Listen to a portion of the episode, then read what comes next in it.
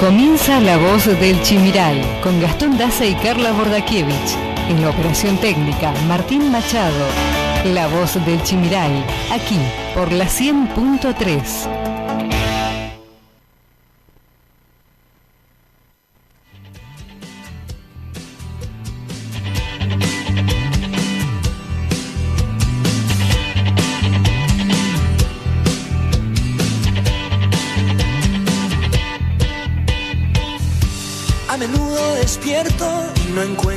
sentido.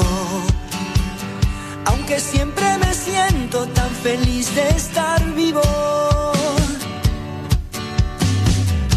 Cada tanto pregunto qué podría haber sido. Si tomaba otro rumbo y hacia otro destino. A veces tengo miedo de encontrarme solo y desnudo frente al espejo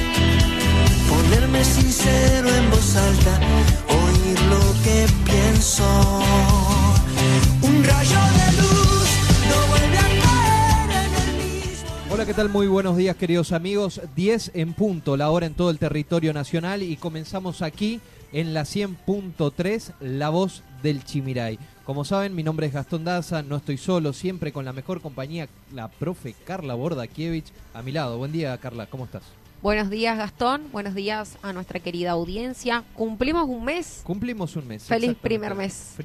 felicidades, aplausos, por favor. ¿eh? Muy bien, aplausos. Llegamos al mes y el mes uno de los meses más largos porque más sábados tuvo. Empezamos el 2 justamente de octubre y hoy finalizando ya el mes 31 de octubre. ¿eh? Buenos comentarios respecto al programa, Carla. Yo creo que sí, la gente Apóstoles comenta y están contentos. Superó las expectativas de este espacio. Sabemos que estamos en lugar de, Don Machado, así que eh, superó las expectativas, así que eso es bueno. Y fue un mes largo, con eh, superación de expectativas, así que bueno, seguiremos en el programa. Solo espero que Héctor, desde donde esté, no se esté agarrando la cabeza diciendo, ay Dios. Mío, estos chicos. Bueno, saben ustedes también que nos acompaña, aparte de Héctor Machado, en la consola de sonidos y puesta al aire también está Martín Machado, justamente. Hoy tenemos un programa, una agenda cargadísima de información, pero si te parece, Carla, decime la temperatura actual, cómo va a estar el resto de la jornada y ya te paso la agenda de invitados.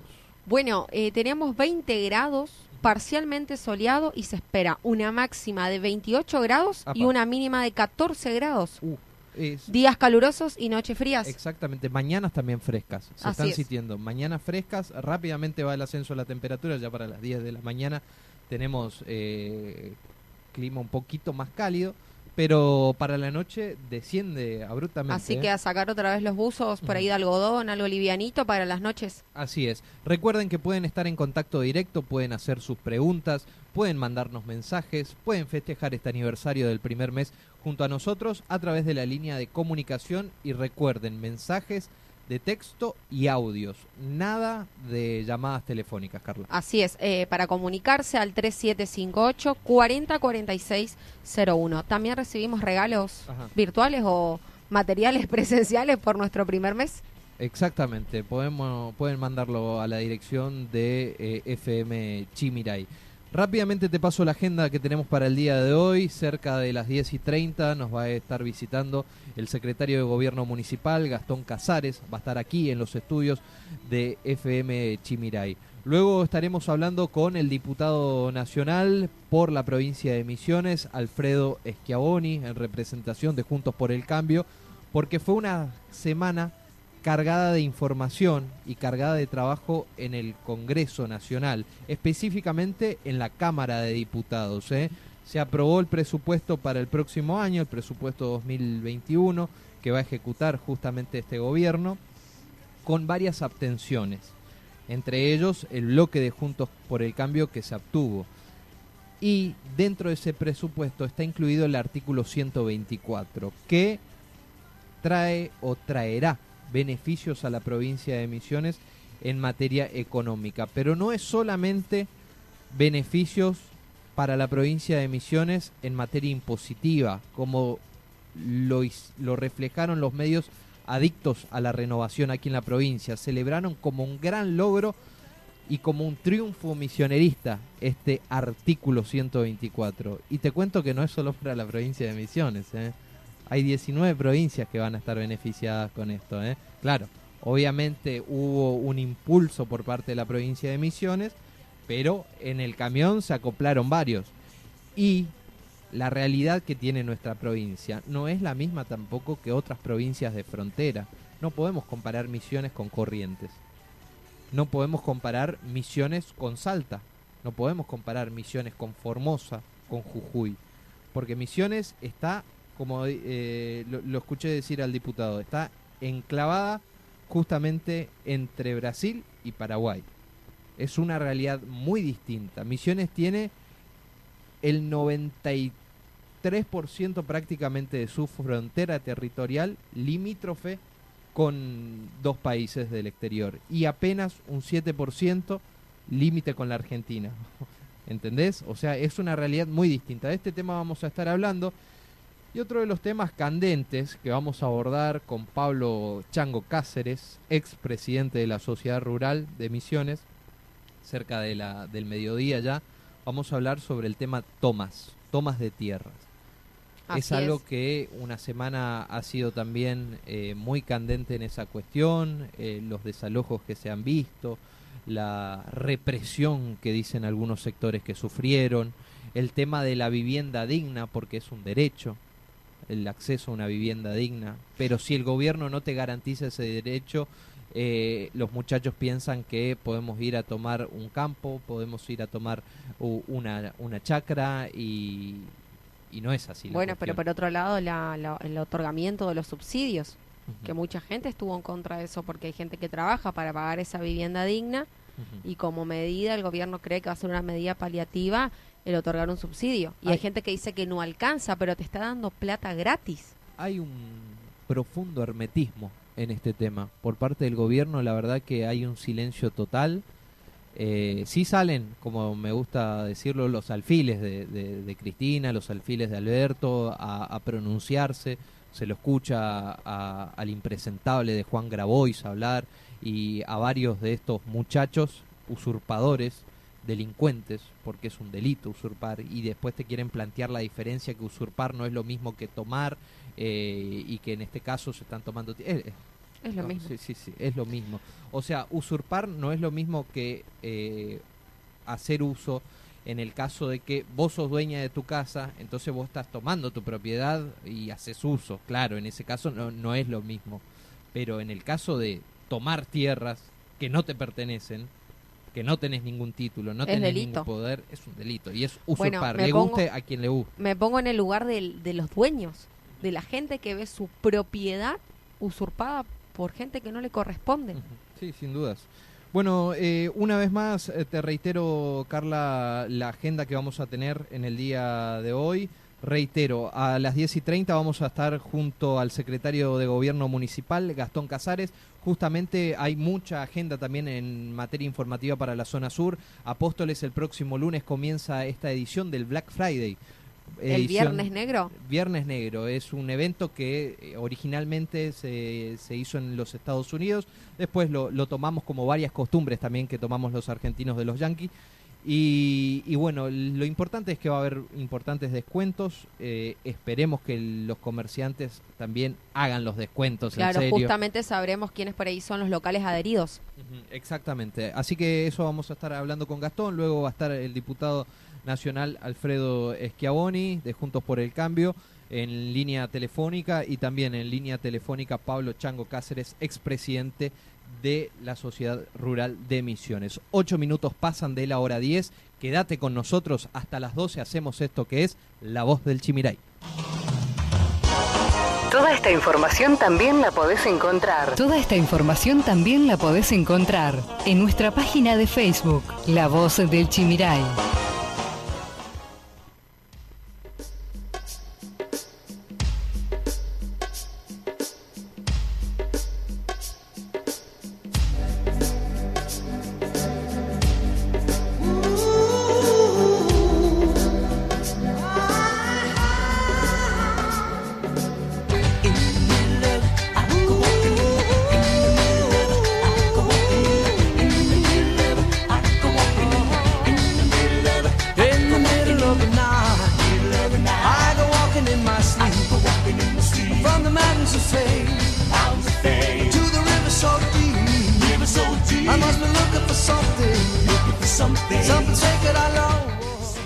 Como le tenemos acostumbrado ya a nuestra audiencia, en este primer bloque hacemos el repaso de la información que, que, ha trazado la semana, por lo menos la última semana del mes de octubre. ¿Te parece, Carla?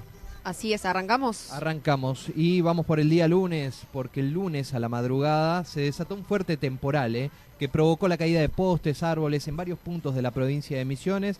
Apóstoles no se quedó afuera. ¿eh? Esto lo informó el subsecretario de Protección Civil de Misiones, Jorge Atilio de León que por ejemplo en la zona de Oberá hubo varias casas afectadas, también se han afectado la línea 132 de energía eléctrica, lo que produjo en varias zonas cortes de energía, aquí en Apóstoles también, eh, en distintos sectores. Después del resto de los municipios, según las primeras informaciones, no se registraron mayores incidentes, o sea, voladuras de techo o casas que han sido arrasadas pero sí caída de árboles, caída de postes y todo esto complicó eh, en materia energética distintas ciudades. En Posadas, por ejemplo, eh, fue muy fuerte la tormenta. El funcionario detalló que se registraron algunas caídas de árboles, pero no fueron de mayor gravedad. En cuanto a personas, hubo varias familias que estuvieron eh, afectadas y debieron ser asistidas en la capital de la provincia, pero son las familias que están lamentablemente en las situaciones más marginales, o sea, en asentamientos. Este lunes se llevó adelante también una movilización frente a Casa de Gobierno, donde un centenar de excombatientes, muchos del interior, incluidos también de la provincia de, la ciudad de Apóstoles, eh, que para que se cumpla la ley y se mejoren también las pensiones para el sector. Es un grupo importante de veteranos y ex soldados que estuvieron en la guerra de Malvinas y se presentaron este lunes frente a Casa de Gobierno exigiendo un aumento en las pensiones y el cumplimiento de otros puntos en un petitorio que ya habían presentado en febrero y en agosto. Aspiran a que la pensión vitalicia se equipare con los salarios de los empleados provinciales de categoría 24 como mínimo. Ante la pandemia y durante la pandemia fue presentado este petitorio en el cual plasmaron cinco puntos. El principal, el incremento del sueldo, como corresponde, la obra social, la reapertura del padrón de veteranos, porque hay muchos que no están cobrando, también el tema de la SUBE, el sistema único de boleto electrónico, y eh, expresaron, estamos cobrando 5 mil pesos y la canasta básica es de 45 mil pesos. Así que un centenar de excombatientes y veteranos de Malvinas se han concentrado allí en la Plaza 9 de Julio frente a Casa de Gobierno. Seguimos con la información del día lunes y se conoció que en Misiones ya se acumulan seis meses de caída en los supermercados. Son datos basados según el INDEC. El informe revela que el total nacional de las ventas de supermercados en agosto del 2020 fue por 80.000 497,9 millones, incrementándose un 34% en promedio a precios corrientes. Ahora si lo vemos en términos reales, o sea, en pesos constantes, cayó un 5,7 interanual. A su vez, Misiones tuvo ventas de supermercados por un total de 1.172,2 millones de pesos, creciendo un 28,8%. A los precios corrientes respecto al mismo mes del año anterior, pero si se analiza en la evolución de precios constantes, o sea, variación real ajustada por inflación, se observa un descenso en términos reales en la provincia de Misiones de un 9,8% interanual, configurando así la sexta caída real consecutiva en la provincia no solo por ahí cayeron los precios, también eh, la falta de productos. No, los precios no cayeron. Ojalá hubiesen caído los precios. Eh, las ventas. Las ventas, perdón. A lo que iba era también que la falta de productos, que esta cuarentena por ahí en Apóstoles, siempre hablando de a nivel local, que es donde estoy, eh, hay mucha ausencia y falta de productos en las góndolas. Sí. Todo también en contexto de esta pandemia, ¿no es cierto? esto varios empresarios del sector lo alertaron ya hace tiempo, que hay escasez justamente por el ingreso de algunos productos a la provincia de Misiones. El lunes por la noche, un caso positivo de COVID llegó a Misiones en avión y aislaron a 57 personas. Se trata de un pasajero que abordó el vuelo 2762 de la compañía aérea Austral y aterrizó en Posadas por la noche con 57 pasajeros a bordo. De esta manera se activó el protocolo de coronavirus en el Aeropuerto General San Martín de Posadas por este joven irresponsable de 20 años que llegó desde Ceiza y dio positivo en un test realizado en la terminal aérea. Las autoridades iniciaron una causa penal al paciente porque denuncian que subió al avión en Buenos Aires sabiendo que tenía coronavirus e intentó eh, ocultar esta información y viajar de todos modos. Como consecuencia también el joven no podrá viajar en aerolíneas argentinas por al menos cinco años. Rápidamente después de que se activó el protocolo, lo, lo destinaron al Club Crucero del Norte, donde allí permanece aislado una vez que el COVID se le pase, o sea que de negativo, va a afrontar, repito, causas penales porque este muchachito subió al avión consciente de que tenía coronavirus. Pero ¿no se supone que para subir al avión tiene que tener el test de con 48 horas de haberse este realizado. Este muchacho tenía el test. El test había dado positivo. No lo mostró. Evadió el control y se subió al avión. ¿Entendés? Ah, mira qué Falló también el control de, de aerolíneas, sin duda, sin duda.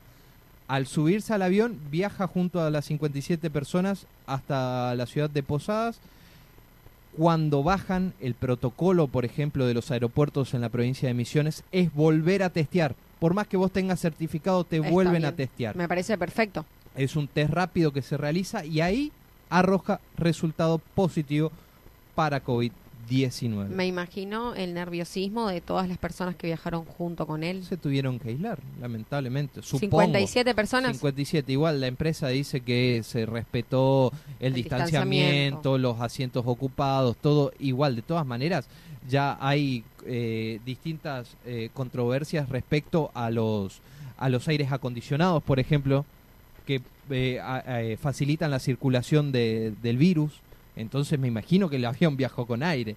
¿A una semana de habilitarse los vuelos? Sí, sí, sí, sí. No, y, pero creo que fue el segundo o el primer vuelo que llegó a la Por eso te digo, a una semana y pasa esto, ¿no? Veremos qué pasa en las próximas semanas. Bueno, en el inicio de la semana también se conoció que la toma de tierras es una problemática presente en 12 provincias y este tema vamos a estar abordando en el día de hoy a partir de los sonoros casos de la Patagonia, Guernica y también la polémica por la familia Chevere en Entre Ríos, las tomas de tierras adquirieron un lugar central en la agenda política nacional por la complejidad de esta problemática, que crece y está presente, repito, en 12 provincias. Además de las mencionadas en estos últimos meses, también se registraron tomas de tierras en Vaca Muerta, Neuquén, Santa Fe, Córdoba, Mendoza, Jujuy, Tucumán, Chaco, Chubut y Misiones. Claro que sí, no nos podemos quedar afuera. El principal factor es el origen de la crisis económica y la imposibilidad de acceder a una vivienda, aunque también alrededor de las usurpaciones hubo denuncias de grupos organizados que utilizaron la necesidad de un sector para intentar sacar un rédito económico. Mientras tanto, desde el gobierno nacional hay un rotundo silencio a la hora de opinar sobre esta problemática y bueno, mucho menos a la hora de aplicar políticas sobre esta problemática. Pasamos al día martes, si te parece. El día martes transportistas cortaron el cruce aquí en San José. Fue un corte total en la ruta 14 frente al puesto de la Dirección General de Rentas. Reclamaban justamente por las demoras que sufren los camiones allí en el puesto de rentas. La medida de fuerza ocasionó una extensa fila de vehículos en el lugar. Seguimos en la ruta 14, pero en este caso tenemos que hablar de tres víctimas fatales producto de un triple choque. El siniestro se registró el pasado martes, cerca de las 18 y 45, sobre la ruta nacional 14, a la altura del kilómetro 1013, en San Vicente. En el lugar chocaron un vehículo marca Chevrolet Corsa, conducido por Ramos, de 48 años, un BMW guiado por Marcos, de 31, y un Renault Logan al mando de Florentín de 49 años, quien viajaba acompañado por otro hombre. Los tres ocupantes de los últimos dos rodados que mencioné lamentablemente perdieron la vida. Bueno, tras el caso positivo de COVID que llegó a la provincia, Aerolíneas Argentinas anunció que denunciará penalmente a los pasajeros que mientan en el permiso de COVID. La empresa anunció que las personas que traten de adulterar la documentación o quieran viajar contagiados por coronavirus no podrán tomar el avión de la compañía por cinco años. Esto lo advirtió el presidente justamente de Aerolíneas Argentinas después del caso que trascendió a nivel nacional y que nosotros fuimos noticia también. El día martes se cumplieron 10 años de la muerte del expresidente Néstor Kirchner y sin la presencia de Cristina ni Máximo, Alberto Fernández realizó un homenaje en el CCK, en el Centro Cultural Kirchner. Visiblemente emocionado, el presidente Alberto Fernández encabezó ese día un acto de homenaje a Néstor Kirchner. Mi deber es venir a terminar con la tarea que empezó Néstor y siguió Cristina, y así lo voy a hacer, señaló al borde de las lágrimas. Luego agregó también, cada vez que tengo que tomar una decisión en algún lugar mío, me pregunto cómo lo haría Néstor. Trato de encontrar la respuesta y lo único que pido en la vida es que siempre me acompañe, lo dijo el presidente de la Nación en ese acto de homenaje a los 10 años del fallecimiento del expresidente Néstor Kirchner. El día miércoles vamos a hablar de una causa judicial que ha traído mucho revuelo. Nos metemos de lleno en el tema María Obando, que fue condenada a 20 años de prisión. El Tribunal Penal del Dorado, compuesto por los camaristas Lida Gallardo, Teresa Ramos y Eduardo Jordan, hizo lugar a los pedidos y clasificación y también la pena del fiscal Federico Rodríguez, y condenó a María Obando por cómplice primaria de abusos y partícipe o facilitadora de corrupción agravada por vínculo a 20 años de prisión efectiva y ordenó su inmediata detención, mientras que a Marcos Laurindo y Lucas Ferreira, en calidad de coautores de abuso sexual agravado, los condenó a penas de 18 años y de 12, respectivamente. Ustedes dirán, pero ¿cómo los violadores tuvieron una condena más liviana que eh, la, supuesta entregadora o facilitadora y bueno, se agrava justamente por el vínculo. Ella era la madre.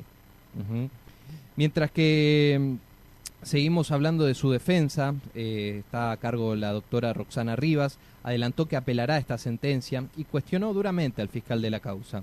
A la salida del tribunal y durante los traslados de Obando, hacia unos patrulleros hubo incidentes y tanto militantes sociales como también periodistas fueron agredidos por los agentes intervinientes en medio del tumulto. Afortunadamente nadie resultó con lesiones de consideración.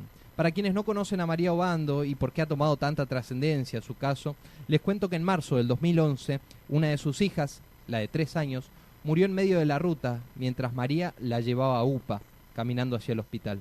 María, junto a sus hijos, vivía en Colonia Amado, y justamente en una zona muy rural de la provincia de Misiones. Camino al nosocomio se produjo el fallecimiento de la menor y María cavó un pozo con sus propias manos y la enterró. Para que se ponga en contexto, estamos hablando de una, de una persona con profunda ignorancia, ¿sí? No estamos hablando de una persona formada, no estamos hablando, o sea, corrámonos un poquito del lugar que quizás tenemos algunos de nosotros privilegiados que pudimos tener acceso a la educación, a una buena alimentación, a, la cultura, a la obra social, políticas. Acá estamos hablando de un caso de extremo abandono por parte del Estado. Pobreza. Pobreza. O indigencia. Pobreza, sin duda. Bueno, eh, por ese hecho, justamente que te contaba que se le muere la nena camino al hospital, y ella lo que atinó es decir, bueno, ¿qué se hace con las personas que fallecen? Se las entierran. Imagínense la situación que debió haber pasado en ese momento, eh, sumado el factor de, de, la ignorancia, ¿no? Por ese hecho fue acusada de no impedir la muerte por desnutrición y pasó un año y medio presa. Tras la absolución, la justicia la absuelve. Después, ella decidió demandar al Estado por daños y perjuicios. Y mientras avanzaba esta causa, ustedes dirán, es una revancha, y es lo que plantean también desde la defensa, una revancha del Estado, una revancha judicial que se la están cobrando a María Obando por demandar al Estado por daños y perjuicios.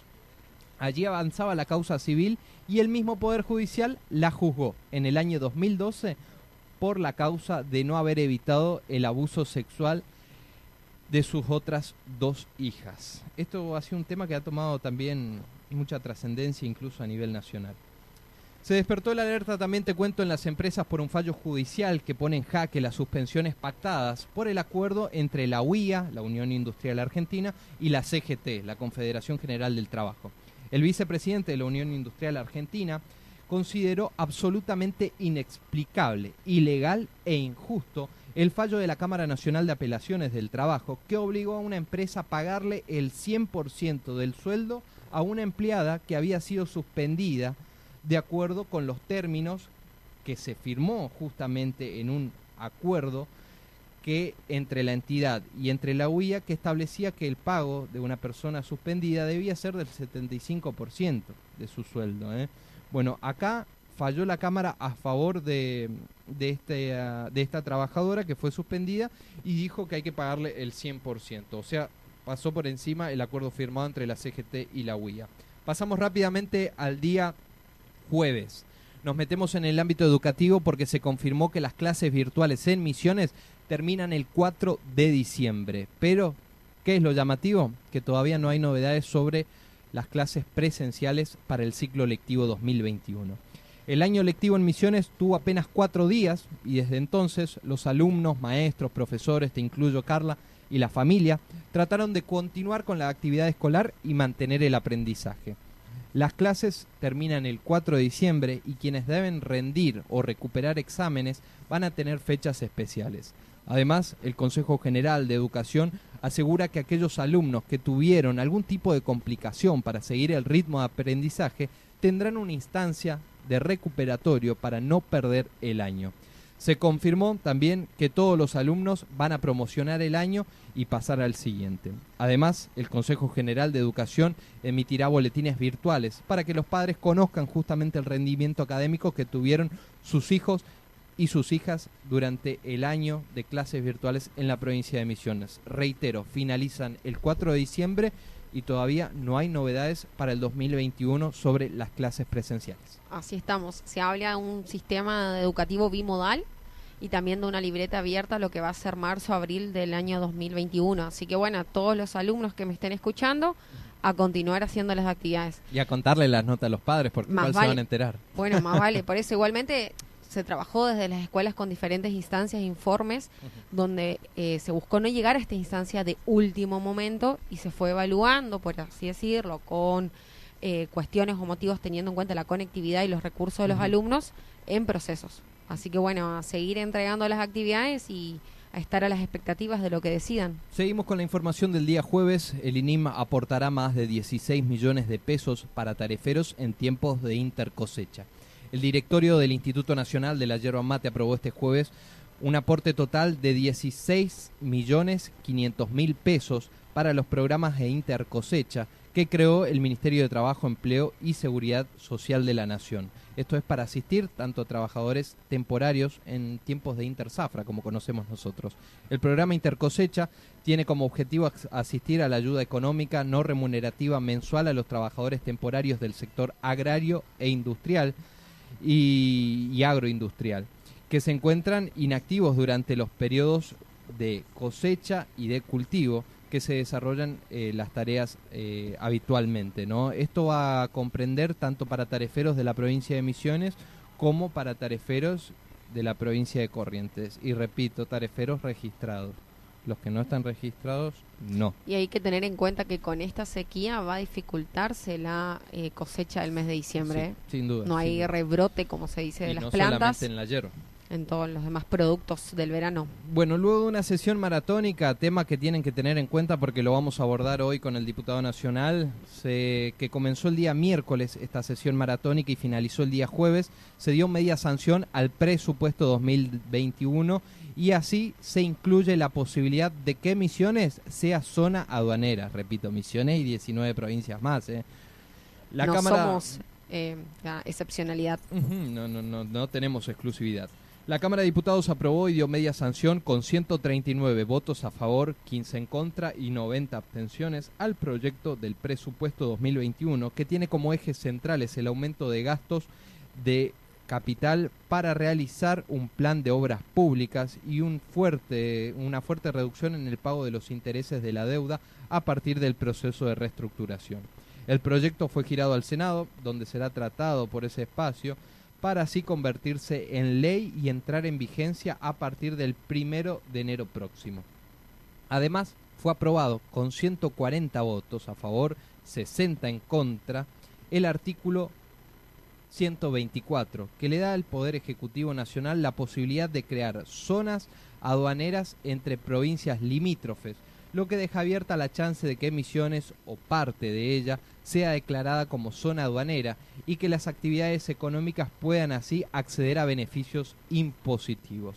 La propuesta fue incluida por Misiones luego de varios días de negociación que habían comenzado ya con la intención justamente de que se declara Misiones como zona aduanera, para que luego pase a todo el NEA también y a varias provincias, porque esto es algo que se sumaron en el vagón de cola, lo decíamos. Así que este tema vamos a estar hablando en el día de hoy. El día jueves también se anunciaron la inclusión de más de un millón de chicos a la asignación universal por hijo. El presidente Alberto Fernández anunció este jueves la inclusión de cerca de un millón de niños, niñas y adolescentes a la asignación universal por hijo durante el acto realizado en la residencia de Olivos y aseguró lo primero que van a hacer desde el gobierno nacional es llevar tranquilidad a aquellos padres que no pudieron cumplir justamente con los requisitos de escolaridad y vacunación que son necesarios para acceder a este beneficio. El jefe de Estado les dijo que les darán tiempo de regularizar su situación a todas las familias que aspiran a este beneficio, teniendo en cuenta el contexto de emergencia sanitaria dispuesto por la pandemia del coronavirus. Pasamos al día de ayer, viernes. Iguazú presentó una propuesta para la reapertura del puente Tancredo Neves. Este viernes el Comité de Crisis de Puerto Iguazú entregó un pedido formal al Ministerio de Turismo de la provincia para la reapertura del puente Tancredo Neves. La iniciativa surge de la Asociación Hotelera, Gastronómica y Afines de Puerto Iguazú y fue presentada primero al municipio a través de Iturem y allí la vieron con muy buenos ojos. ¿eh? De ahí decidieron acompañar este pedido y presentarlo a las autoridades provinciales, que yo lo veo bastante maduro este tema, ¿eh? porque si no abrieron el puente aquí de la ciudad de Posadas, dudo que lo abran allí en la zona norte. Eh, aseguran que se trata de una propuesta para empezar a flexibilizar y tener el tráfico fronterizo con Brasil a través del puente. Los protocolos aseguran que ya están elaborados hace mucho tiempo y lo han hecho cada uno de los distintos rubros. Aseguran que están preparados para poder trabajar, solo falta la llegada de turistas. Así que veremos qué pasa. ¿eh? Lo, veo difícil y no nos olvidemos que Iguazú es la zona, es la localidad más complicada por casos de coronavirus. ¿eh? Y en relación con Brasil, acá Paraguay va a empezar a presionar queriendo abrir también la frontera. Exactamente. El gobierno autorizó también el regreso de los vuelos internacionales, la decisión del Ministerio de Transporte de recomendar a la Administración Nacional de Aviación Civil, la ANAC, la aprobación de la programación de los vuelos internacionales con el fin de dotar de previsibilidad a los pasajeros y a las empresas quedó oficializado ayer en la publicación de la norma que lo dispone en el boletín oficial. Se trata de la resolución 243-2020 del ministro de Transporte Mario Meoni, que implica el restablecimiento de la operatoria de vuelos internacionales suspendidos en marzo pasado por la pandemia. Aumentarán prepagas, Carla, 15% en diciembre y 10% en febrero del 2021. El gobierno aprobó un aumento en las cuotas de medicina prepaga, según lo indicó la Superintendencia de Seguros de Salud. Se aprobó un ajuste a las cuotas de medicina prepaga que se aplicarán en forma desdoblada, escalonada. 15% en la cuota correspondiente a diciembre del 2020 y 10% en la cuota de febrero 2021, un total del 25% de aumento. Esto lo precisó el organismo. Se trata del primer ajuste en 2020, el último fue en diciembre del 2019. Este ajuste apunta a sostener la prestación del sistema y también cuenta con el compromiso de las entidades de medicinas prepagas de trasladar las mejoras a los aranceles de las clínicas, sanatorios e instituciones de diagnóstico, se indicó. Esta ha sido la información de la semana. Vamos a hacer también el repaso del COVID y cómo se comportó desde el último sábado que estuvimos justamente en contacto con ustedes. Sábado 24 se confirmaron nueve casos en la provincia de Misiones, cinco en Puerto Iguazú, uno en Leandro en Alem, uno en Banda, uno en Aristóbulo del Valle y uno en Posadas. Domingo 25 de octubre fueron confirmados 8 casos, 6 en Puerto Iguazú, 2 en Posadas. Lunes 26 de octubre, 9 casos, 3 en Puerto Iguazú, 2 en Posadas, 1 en Banda, 1 en El Dorado, 1 en Puerto Esperanza. Martes 27 de octubre, 10 casos fueron confirmados, ese fue el día récord, el martes, con 6 casos en Iguazú, 2 en Posadas, 1 en El Dorado, 1 en El Soberbio. Miércoles 28 de octubre, 9 casos confirmados, 3 en Puerto Iguazú, 3 en Posadas, 1 en Oberá, 1 en Puerto Piraí, 1 en Gobernador Roca. El jueves 29, 8 casos confirmados, 3 en Puerto Iguazú, 3 en Posadas, 1 en Corpus, 1 en Banda. Y ayer viernes, 7 casos fueron confirmados, 3 en Puerto Iguazú, 2 en Posadas, 2 en El Dorado. En la semana, o sea, del sábado pasado a hoy, se confirmaron 60 casos. Se diagnosticaron en lo que va de la pandemia en la provincia de Misiones 301 casos. Casos activos tenemos 70. Externados, o sea, con aislamiento domiciliario, 61. Internados, los más complicados, 9 casos. Recuperados 225 y fallecidos 6. La información de la semana, la información más relevante de los últimos días te la compartimos aquí. Lo que se va a hablar hoy y lo que se va a hablar el resto de los días pasa por aquí, en la voz del Chimiray. Lo escuchaste aquí, en la 100.3, la voz del Chimiray. La voz del Chimiray.